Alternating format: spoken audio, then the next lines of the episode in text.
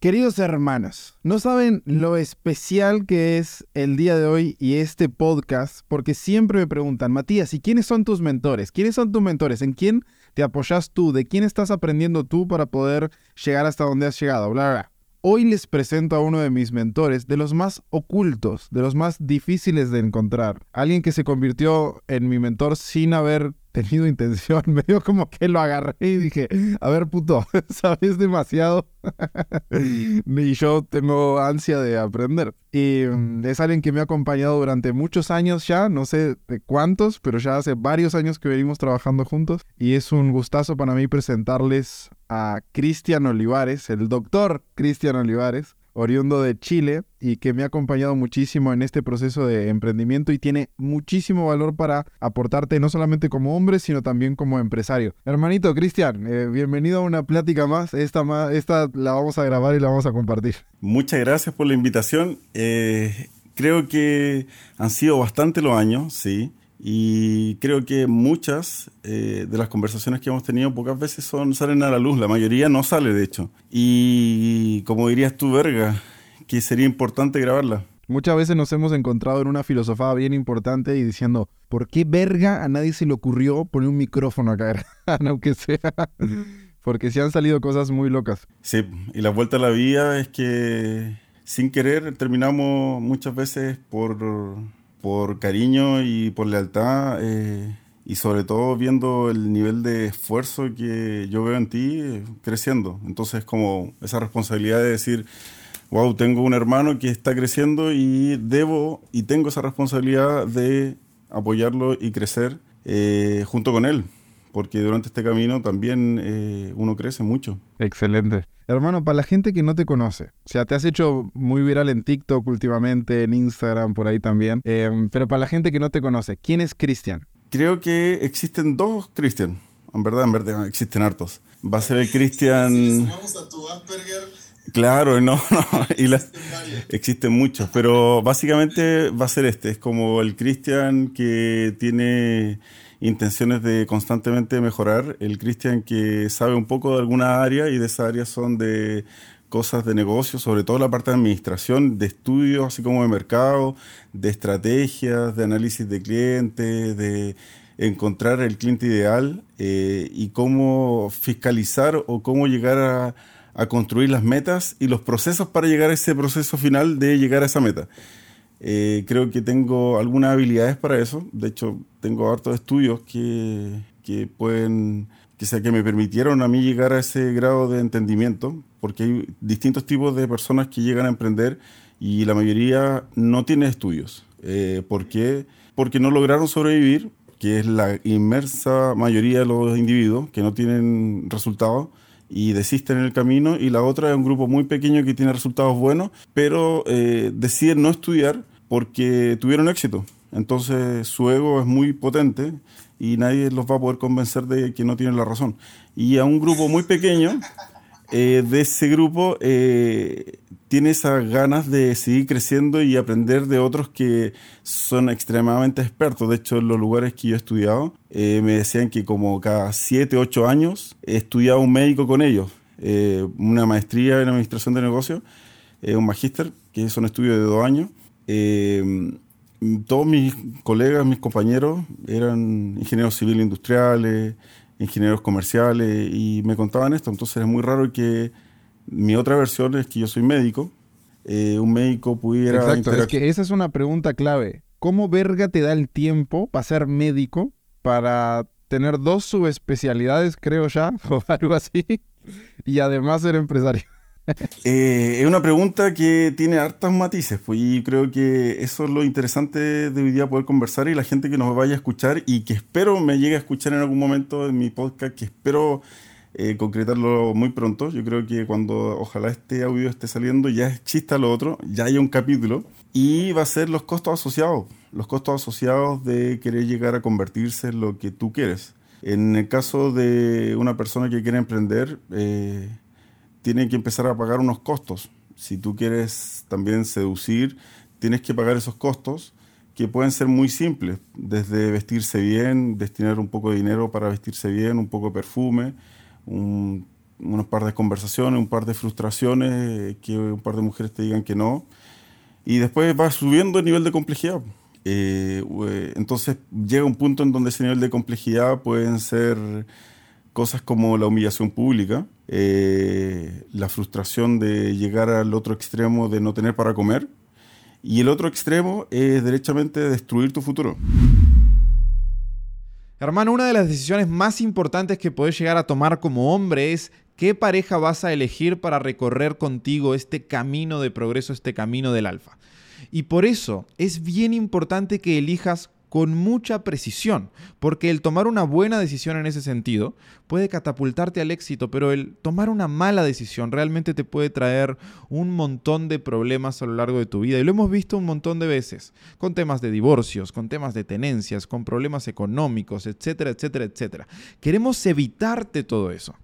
Queremos que entiendas que transformándote en un alfa vas a poder entrar a esa relación desde un mejor lugar. Y es por eso que diseñamos un reto alfa, un reto que te permite desarrollarte desde adentro hacia afuera y desatar todas esas características interesantes, atractivas y poderosas que las mujeres están buscando en los hombres. Este reto, hermano, va a comenzar dentro de poquitos días y tenemos cupos limitados, así que si te interesa, ya mismo vas al link que está en la descripción de este eh, podcast y ahí vas a entrar a matiaslaca.com y vas a poder registrarte para poder ingresar al reto alfa y te prometo, hermano, que te vamos a transformar la vida. Let's go.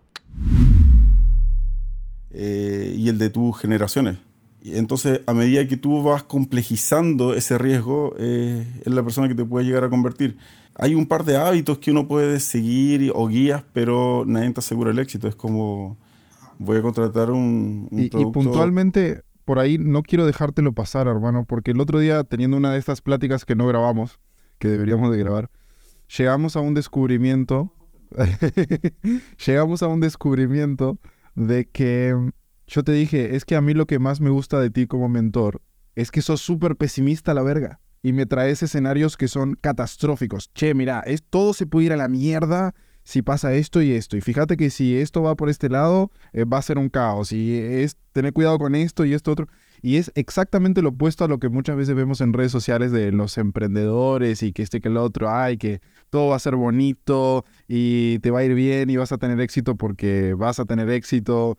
Y no se habla como de toda esta parte oscura del lado del emprendimiento y del lado eh, quizás del dedicarte a determinados estudios como tú lo haces y demás. Y siento que es bien importante para todos aquellos que quieran crecer como hombre y quizás emprender, que tienen que visualizar con mucha nitidez esta parte de cuál es el precio emocional que vas a estar pagando para poder desarrollar eh, una carrera, cuál es el precio emocional que vas a pagar para poder emprender y tener un negocio que funcione y que sea exitoso, cuál es el precio emocional que vas a pagar para convertirte en un hombre socialmente suficientemente hábil como para poder seducir una pareja que realmente te guste y, te interese. Y siempre que, ah, siempre, honestamente hermano, quizás esto no te lo he dicho, pero siempre que hablo contigo yo quedo medio paranoico. Es como, verga, verga, verga, verga. Es como, me parece que eh, viene una invasión, algo. Es como, ah, no, verga, nos atacan. y, y, eso, y eso paradójicamente, en lugar de ser malo, es bueno, porque me pone muy alerta y me permite encontrar eh, justamente dónde están los errores y perfeccionar los procesos para que una vez que tengamos buenos procesos, eh, las cosas funcionen solas, porque ya prestamos atención a los procesos y, y la empresa tiene como buenos fundamentos para funcionar. Entonces, pero por otro lado, me encuentro al Cristian que es extremadamente cálido, extremadamente em, compañero, súper leal. Y digo, verga, o sea, ¿cómo se concilian como esta persona súper pesimista la verga y este otro ser hiper cariñoso y como, como de que yo honestamente yo sí te siento un hermano, o sea, es como, por más que tengamos distintas madres, para mí es como, che, hay un sentimiento de hermandad muy fuerte.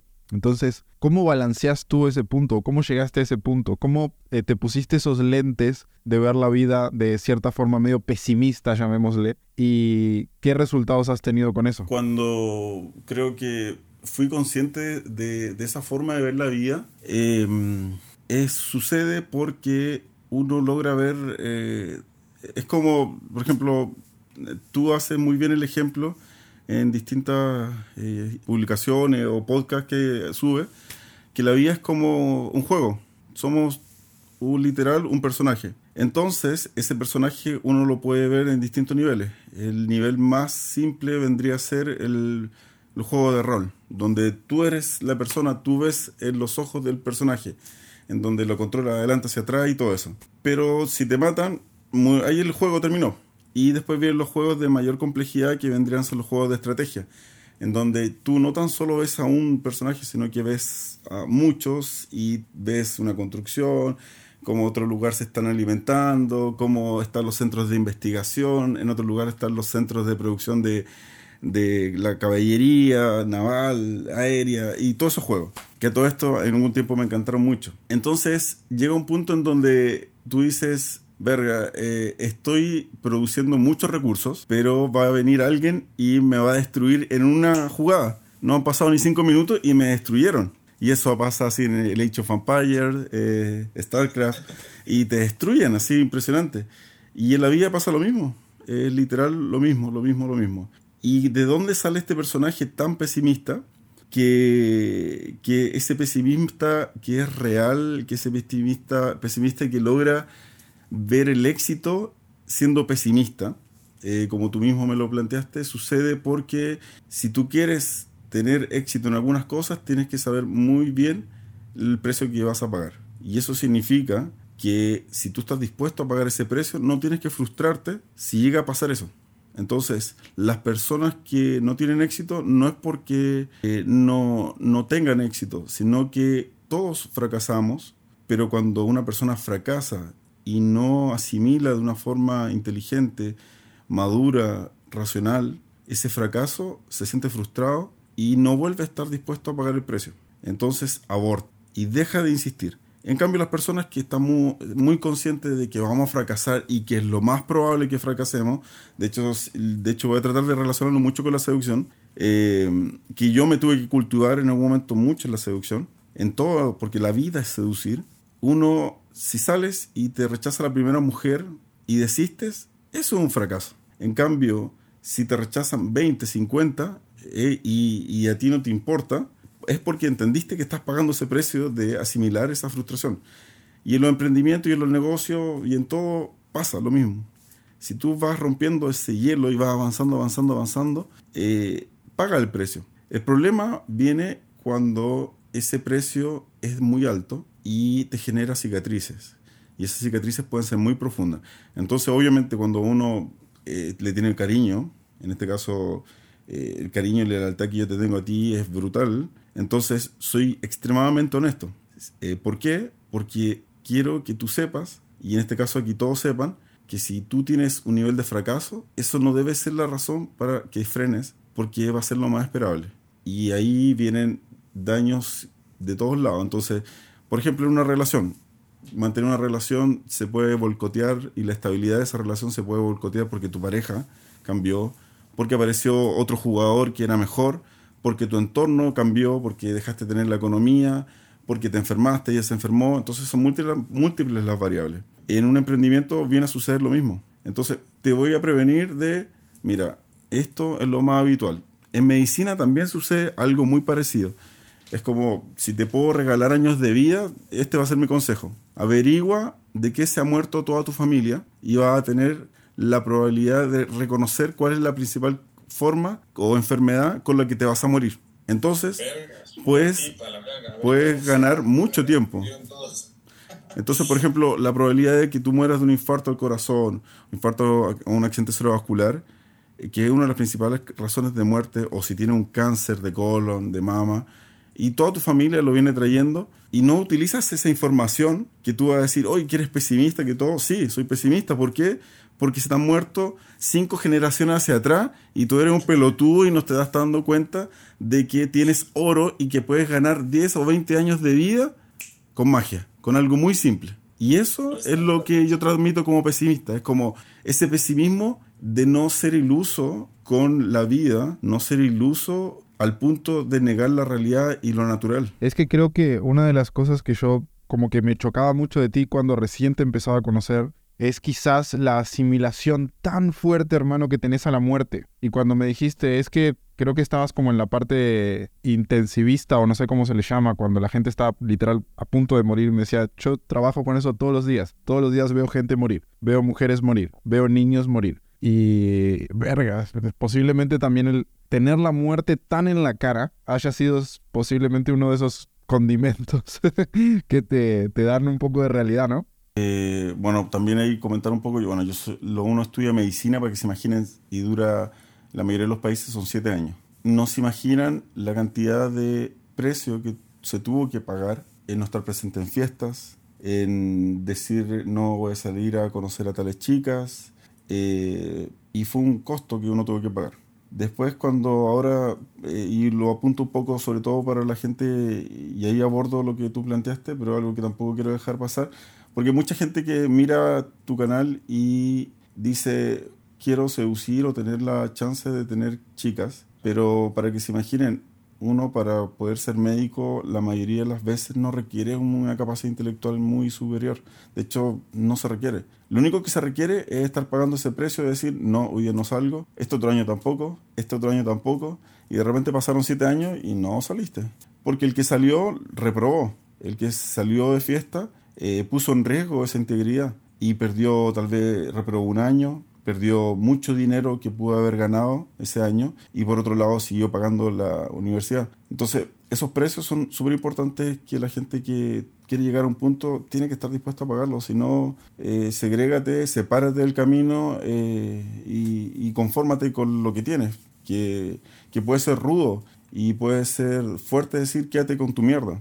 Eh, pero creo que no hay ser humano que no deba saber que hay un camino diferente, pero creo que son tan pocos los que están dispuestos a aguantar ese dolor que cuando la persona lo toma, generalmente va a ganador porque no hay competencia. Y respondiendo lo otro, eh, yo estudié ese tiempo la carrera, después hice una especialidad que se llama medicina interna, que es como una especie de doctor house, eh, que, que, dura entre 3 a 5 años dependiendo... Bro, qué locura. Doctor House es tiene tu personalidad. como dirían ustedes por allá, la neta. Cristian? ¿Quieren saber cómo es Cristian? Es Doctor House. sí, sí, en verdad sí. Y, eh, y el internista generalmente se desenvuelve en unidades hospitalarias. Y muchas veces el ambiente que a mí me agrada mucho más era cuidado intensivo. ¿Por qué? Porque las personas se están muriendo. O sea, eh, la probabilidad de fallecer en este contexto generalmente siempre es 100% o el 90% de fallecer. Entonces, en ese escenario, uno tiene que hablar muchas veces con las familias y transmitir una realidad apocalíptica, que es vamos a hacer todo lo posible, pero lo más probable es que va a morir. Y ahí viene esa realidad cruda de, de no tener que mentir, porque las personas y uno cuando tiene un ser amado te dicen, doctor, sálvelo, doctor, es lo único que tengo en esta vida, si no, él muere, yo no sé cómo vivir, doctor es mi hijo, eh, sálvelo, eh, eh, el ser amado, es mi señora, vamos a ser padres, mm, acabamos de ser, no sé, imagínense una mujer y estoy y su esposo el que está hospitalizado muriendo y me dice por favor sálvelo nuestro hijo tiene dos meses y yo tengo que decirles y en ese tipo de unidades funciona así, que vamos a hacer todo lo posible, que le está dando la batalla, pero la probabilidad de fallecer es superior al 90%. Y que eso puede suceder ahora que estamos hablando, en cinco minutos, y no me puedo referir a más allá de un segundo a segundo. Y esa realidad cruda que sucede a cada segundo, en todos los lugares, te lleva a, de repente a ver que no hay nada tan grave como morir. Nada. Entonces, con que una mujer te rechace, con que una mujer te humille, con que una mujer sea lo que sea, y viceversa. Si tú eres mujer, con que un hombre te humille, te haya utilizado por tu físico, y, tu amigo te traicionó, eh, te robaron dinero, te asaltaron, te chocaron, eh, te estafaron, nada, nada es tan terrible. Entonces pierde relevancia los problemas en ese contexto. Entonces cuando pareciera que soy pesimista, pero al contrario, veo que es todo lo opuesto. Es un optimismo hacia entender de que no hay nada tan grave porque no estás muerto. tienes la chance de tener vidas infinitas en este juego. Incluso cuando pareciera que estás muerto, puedes volver a partir de cero y lograrlo todo. Entonces, por eso a mí me encantan esas metáforas cuando eh, relacionan muchos con los juegos, porque es así. No hay nada tan grave como que se te acabe el dinero y ya no puedas comprar más vida. Por suerte, la vida te da todos los días 24 horas que se resetean y hay unos que hacen oro y hay otros que solo generan daño, a tal punto que pueden destruir o apagar una llama que es de otra persona. Entonces, en este contexto que es súper profundo lo que estoy hablando y claramente lo puedo hacer mil veces más profundo y ahora lo, simplemente lo estoy haciendo un poco más digerible para personas que es primera vez que me escuchan, es no sientas que esto es pesimista. Al contrario, siente que esto es luz. ¿Por qué? Porque tu problema no es problema. El problema es que lo ves como problema. Y el problema real, cuando lo vivas, ya vas a entender de que, cuál era el problema. Entonces, es vivir la vida sabiendo que en cualquier momento esto se acaba. Y si crees en lo que, si crees en Dios, si crees en energías, en lo que sea, se acaba. Y yo encuentro fabuloso las personas, de hecho yo creo que todos deben tener algún familiar, un abuelo, que era algún cabrón que en la vida logró generar tanta abundancia que incluso muerto es capaz de seguir orientando a otros. En cambio hay otros seres humanos en vida lo único que hacen es destruir la vida del otro y ser unos parásitos. Y a mí me impresiona eso. Y ahí es como eh, grandes corporaciones que siguen existiendo y los fundadores están muertos hace mucho tiempo. ¿Y cómo lo hizo esas personas? Y tenían lo mismo que tú, el mismo tiempo, la misma cantidad de horas, y cómo ellos lo hicieron. Y yo creo que la gran diferencia entre uno y el otro es que uno estuvieron dispuestos a pagar ese maldito precio y otro simplemente dicen que viven una vida de mierda y la verdad es que viven una vida hermosa y que no la aprovechan. Eh, es, estos temas en general uno no les gusta hablarlos porque son como políticamente incorrectos y el optimismo se confunde con ingenuidad y engaño. Y, esto, y esta realidad para mí es una realidad que es amor, es cariño, porque te permite tener una perspectiva hacia el futuro. Como, tengo tanta vida, ¿en qué le invierto? Porque lo más normal es que si tú tienes un cáncer, espero que no lo tengas, pero si lo llegara a tener, ¿qué va a pasar ahí? Te van a decir una situación hipotética, espero que nunca te pase, pero si te pasa, puedes tomar estos caminos. Te quedan tres meses de vida, cuatro, seis meses, no sé.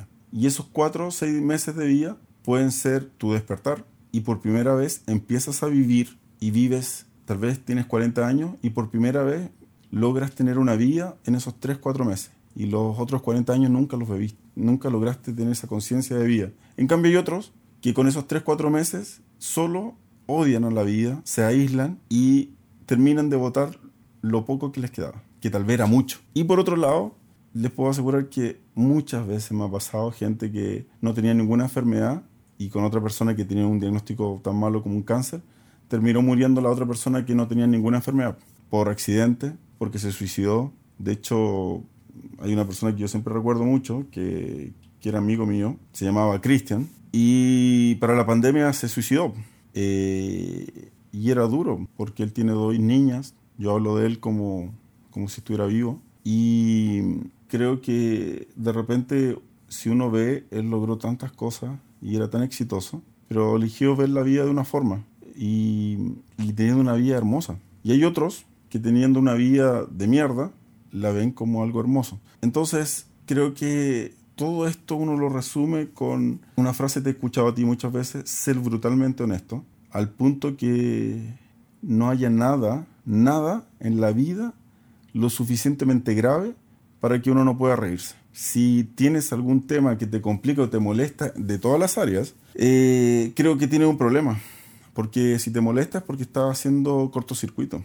Y ese cortocircuito, si tiene la madurez, le hace un zoom y ves qué está sucediendo y lo reparas y lo corriges y avanzas. O eres intolerante y no quieres entender de dónde nace ese cortocircuito. Y, y las personas que incluso con la muerte logran sentir amor, logran sentir alegría y con un chiste de muy mala clase, clasista, racista, lo que sea, y aún así te ríes, creo que estás en un nivel espiritual que te costó llegar ahí y que pagaste muchos precios para llegar ahí. Entonces, este nivel de conversaciones que son súper profundas, evidentemente no son para todos. si lo estás escuchando y llegaste a este punto, lograste aprender mucho de, de muchas vidas. Porque esto que yo estoy mencionando eh, es un resumen hiper mega express de resumen, de resumen, de resumen de muchas vidas a las que yo he tenido el honor de poder acompañar en esos últimos segundos. Entonces cuando un emprendedor viene y me dice que se frustra porque no logró vender la cantidad de cosas o cuando uno está recién con una red social y, y los seguidores no, te, no, no aumentan o que lo mismo una relación no funciona eh, o no tienes la masa muscular que quieres cuando llevas mucho tiempo haciendo ejercicio, o te va mal en una prueba y la vuelves a hacer y te vuelve a, o te expulsan. No es nada, no es nada. Al contrario, son excelentes problemas. Hermano, te, te agradezco mucho por, por, compartir esto. Sé que es delicado y sé que hay un, como un tema profesional, hay una línea que, que es como compleja. Pero, bro, yo me acuerdo de estar hablando contigo y, no sé, se me vino a la mente una llamada que tuvimos hace mucho tiempo. Eh, al inicio de la pandemia, creo. No me acuerdo, hace dos, tres años. Y no sé por qué estábamos hablando de emprendimiento y que eso que el otro y de los precios emocionales. Y algo que dijiste me hizo clic y verga. Y yo recordé como aquel momento de, de, no tener para comer. Y dije, verga. O sea, venís de acá, venís de no tener para comer. Venís de vivir una pensión estudiantil que se la comían las ratas. Venís de estar en un lugar que no era habitable. De que si va una persona que dice, che, ¿dónde pueden vivir los humanos y dónde no? Te diría, hermano, esto no es, esto no es un lugar para humanos. Andate por otro lado. Y, y como... Y el, el recordar esas cicatrices, llamémosle, el recordar esos, esas frustraciones o esos, entre comillas, fracasos y decir, oh, la verga, qué interesante lo que hemos hecho con eso, qué interesante lo que ha venido después y qué interesante el, porque, a ver, ahora X, eh, como todo es un poco más fácil, pero en aquel momento, en, esos primeros momentos donde estás medio que sentís que estás entre la espada y la pared, tomar la decisión de querer seguir viviendo, bro, es, una expresión de valentía. O sea, cuando todo se derrumba a tu alrededor, tomar la decisión de seguir viviendo es una expresión de, de valentía y de rebeldía. No sé cómo verga le voy a hacer, pero eh, acá no me rindo. Es como aguanto esto y mucho más. Entonces... Sí, yo recuerdo mucho esa frase que tú dices como es llegar a, tu residencia y, ver que las chicas no te hacían caso y, tener que llegar al punto de plantearse todas esas cosas que, más de alguna vez lo hemos hablado y que tú lo has contado, o sea, y lo has mostrado y tus resultados son impresionantes. Eh, y llegar al punto de, de tocar fondo es una de las mejores formas para para salir adelante. De hecho, es como eh, la forma más efectiva para brillar es estar en la oscuridad máxima. Cuando llega a ese punto de oscuridad total, brillar es impresionante porque basta un cambio de perspectiva respecto a una situación concreta y el escenario cambia abruptamente. Y, y claro, en esas conversaciones, claro, llega a un punto que, claro, más de alguna vez nosotros todos hablamos que la persona que no ha fracasado lo suficiente, que no ha tenido un vaso para tomar o un baño público que no puede pagar, son situaciones que te hacen, te hacen pensar. De hecho, el otro día, por ejemplo, yo fui al gimnasio y estaba muerto de hambre. Y, y pasé un... andaba buscando fruta. Y me encuentro con un par de niños jugando y veo una madre y me pide comida. Y veo que quedaban los últimos dos potes de fruta ahí. Y es como, y veo esos dos niños, es como, esa madre puede haber tenido distintos caminos. Y ella está dispuesta a pagar el precio de sentirse humillada y juzgada porque anda con dos niños. Tal vez algunos dirán que anda mendigando o lo utiliza. O tal vez genuinamente es la forma que tiene, porque no tiene más chance y ella está dispuesta a que de 100 personas, 99 le digan aprovechada y que tal vez un tipo que no comió todo el día, que ha tocado la mierda más profunda, vea y diga, me da esas dos frutas o esos potes de fruta y la cajera molesta porque yo le iba a comprar estas cosas a la persona, eh, se los regalo y los niños desesperados comiéndolo. Y eso hace pensar mucho esto, es como las personas que tienen éxito no es que hayan tenido éxito, es que soportaron mierda tras mierda tras mierda tras mierda y de repente aparece un individuo que te permitió saltar un, peldaño que para tu madurez en determinado momento era imposible. Y eso yo creo que esas posibilidades las tenemos todos los días, todos las tenemos, pero va a depender de cada uno si le crea eso. Y tú le creíste, la tomaste, yo creí, la tomé, y los que están escuchando esto deberían tomarlo y tomar esta mano que se les da y, y no soltarla, porque lo más importante en este proceso no son los éxitos, es cómo manejar el fracaso tras fracaso tras fracaso. Porque lo que se va a acordar la gente no van a ser de todo tu fracaso, va a ser de tu 1% de éxito, pero nadie envió las 999 veces que fracasaste. Y eso se confunde de repente y se hacen expectativas irreales sobre distintas situaciones. Em, entonces yo creo que si alguien quiere ser exitoso debe tener claro que ser pesimista es ser concreto y, que no se espante, porque creo que hoy en día muchos hombres pueden ser extremadamente exitosos y no lo son porque empiezan los peros. Pero, pero, pero, pero, pero, pero, pero, pero, pero. Entonces, ¿por qué no aterrizamos los peros, los conversamos y definimos que esos peros no son tan peros y los normalizamos? Em, y, y tú para estar en la posición que estás, significa que comiste mierda por mucho tiempo. Y eso no significa que, que hayas logrado el éxito simplemente porque aprendiste a comer mierda, sino porque después de comer mierda tras mierda, te cuestionaste de que no es normal comer mierda y que tal vez puedes comer otra cosa. Y, y ahí uno empieza a entender de que esto no es de ser masoquista porque te puedes quedar toda la vida comiendo mierda y, y toda la vida pensando cosas, sino que es como evolucionar, alimentarte, igual que una empresa, tiene distintas áreas. Tiene un área de finanzas, otra de ejecución, atención al cliente, y dentro de atención al cliente está el área de fidelización del usuario, y todas esas mamás y vergas que uno le puede decir. Entonces la vida tiene cosas parecidas, y creo que dentro de las áreas que uno menos explora es la área espiritual.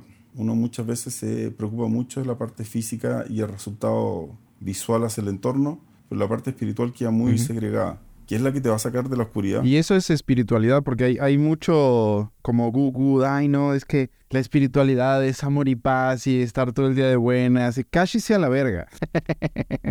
la espiritualidad para mí es ver la oscuridad y tolerarla y aceptar que es parte de y tener los huevos de ver la vida de una forma realista que, mm, que no está con, con, el color de rosa que muchas veces te lo pintan y no comprarte lo que te dicen en, en la televisión o en las películas o mamá y media y entender que em, van a existir determinados sacrificios y al final lo único que le brinda, por eso me gusta tanto Jordan Peterson que lo hemos compartido contigo también, lo único que le brinda significado a la vida es el sacrificio. Y es como, ¿querés tener una vida significativa? Que es mucho más valioso que tener una vida feliz, lo cual es muy débil y ambiguo. ¿Querés tener una vida significativa? Hay que ponerle sacrificios significativos a, a tu vida. Y uno de esos sacrificios es justamente entender que podrías ser una mejor persona de lo que has sido hasta el día de hoy si estuvieras dispuesto o dispuesta a tolerar eh, la frustración y el fracaso en la cantidad y la calidad que venga. Es decir, si esto es lo que quiero hacer y este es mi norte y para este lugar quiero ir y de esta forma me quiero desarrollar, en vez de estar tan enfocado en, ah, es que quiero llegar al podio, quiero ser el número uno. No, no, no, no. Enfócate en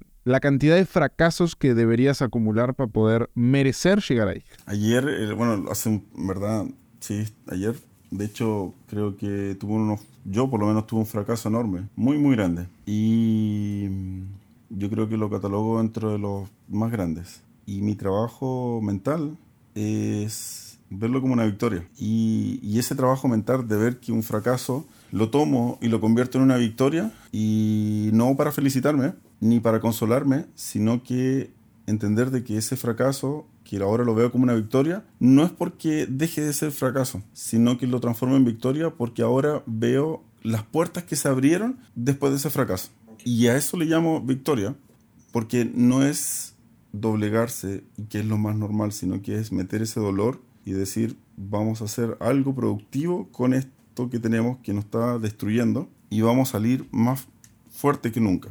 Y, creo que de las cosas que yo he visto más fuertes es ver a una madre rescatar a una familia, una mujer que nunca ha trabajado fuera de su hogar, que es un gran trabajo, un trabajo que tal vez no es remunerado y por muchos años se alejó de toda esa área y que su marido se murió y que tiene que aprender a trabajar en forma remunerada fuera de la casa y hacer toda la logística, esa mujer tiene que tener unos huevos para meterse su dolor porque entiende que tiene que sacar adelante a su familia. Y eso en realidad viene en distintos tamaños y distintas formas. Entonces yo creo que eh, Jordan Peterson es una persona que ha sido honesto con muchos. Para muchos lo consideran alguna persona que es muy controversial. Pero si uno lo lleva a una máxima expresión y entender de que la vida puede ser una mierda en todas sus expresiones, en todo.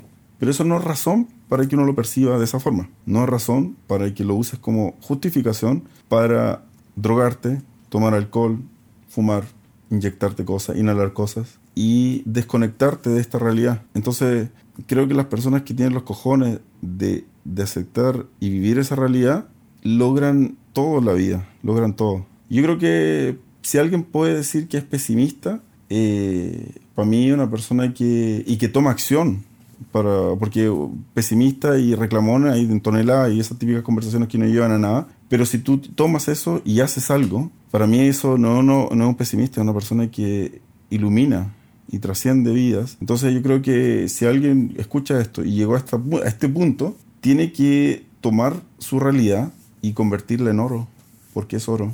Todos somos oro en potencia. Pero sí, hermano, qué gusto, qué gusto compartir esta, esta platicada contigo. Qué gusto que hayas tenido la oportunidad de darle la profundidad que le diste. Em, muy, nos quedaron cosas por tocar seguramente, que hubiese estado genial como meternos quizás más en quizás temas de emprendimiento. ¿Eh? Y eso que queríamos hablar, íbamos a hablar de emprendimiento. Y hablamos otra cosa. Nada que Ok, ok. Bueno, hermanos, pero a los que les haya gustado este podcast y este episodio y quieren que mm, Cristian de repente nos acompañe en algún otro, ya hablando quizás más de emprendimiento y de cómo hacer negocio y de cómo eh, estructurar un negocio para que funcione, etcétera, cosas que yo he aprendido eh, de él, lo he intentado aprender, al nivel que puedo aprender, le aprendo. Eh, de repente lo podemos invitar a otro podcast, así que les invito, si les gustó este episodio, les invito a ponerle cinco estrellas al podcast, les invito a compartirlo con sus amigos y les invito también a seguir a, Cristian en sus redes. Recordame eh, cómo eran tus redes, hermano. Soy Olivares. Soy Olivares, ahí lo vamos a dejar también en la descripción. Porque, y mándenle un mensajito, si les aportó un granito de arena, escríbanle, díganle, eh, te escuché en el podcast, que este y que el otro, estaría bueno que, hicieras más contenido o, le pueden hacer alguna pregunta, lo que ustedes quieran. Así que, mm, nada, hermano, para mí un placer volver a hablar contigo, esta vez documentando la charla. Siento que, deberíamos hacer más seguido esto. Y sobre todo, muchas gracias por tu tiempo. Sé que tu agenda es una locura, hermano, y, poder cuadrar una horita contigo es, es un privilegio.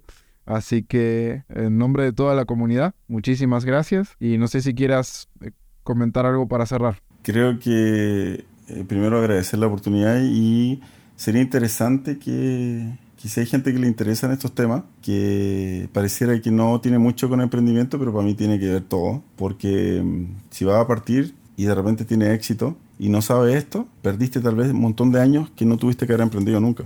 Y te diste cuenta cuando ya tu vida se está acabando o llevas 10 años y te sientes vacío. Entonces tal vez tu camino no era ese, ir a otro. Entonces creo que esto tiene que ver mucho con emprendimiento y tiene que ver mucho con la seducción y tiene que ver mucho con todo lo que significa construirse hombres, mujeres. Así que un abrazo y me encantaría que me escribieran porque créanme que eso impacta enormemente en mí y me va a motivar muchísimo, obvio. Me va. Excelente, hermano. Bueno, muchísimas gracias. Hasta acá vamos por hoy. Espero que les haya aportado un granito de arena. Pónganle cinco estrellas al podcast. Anímense por ahí a compartirlo con sus amigos. Y también les invito a los que quieran ingresar al reto alfa. Eh, ya están abiertas las inscripciones. Pueden entrar a www.matiaslaca.com. Siempre hay cupos limitados. Así que, mm, nada, ojalá que los podamos ver por ahí y trabajar de una forma más cercana. Hasta la próxima, hermano. Nos estamos viendo.